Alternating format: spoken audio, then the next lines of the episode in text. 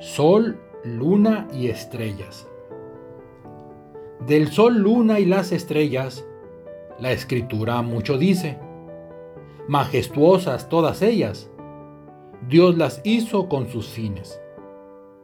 Esos fines no señala, fue indicar años y meses, y las fiestas acordadas, cumplir pues precisamente.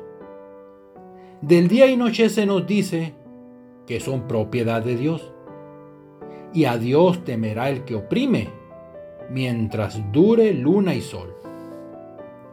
Mas a Israel sol y luna nunca le fatigarán, pues no dormirá el que le guarda, para así no tropezar.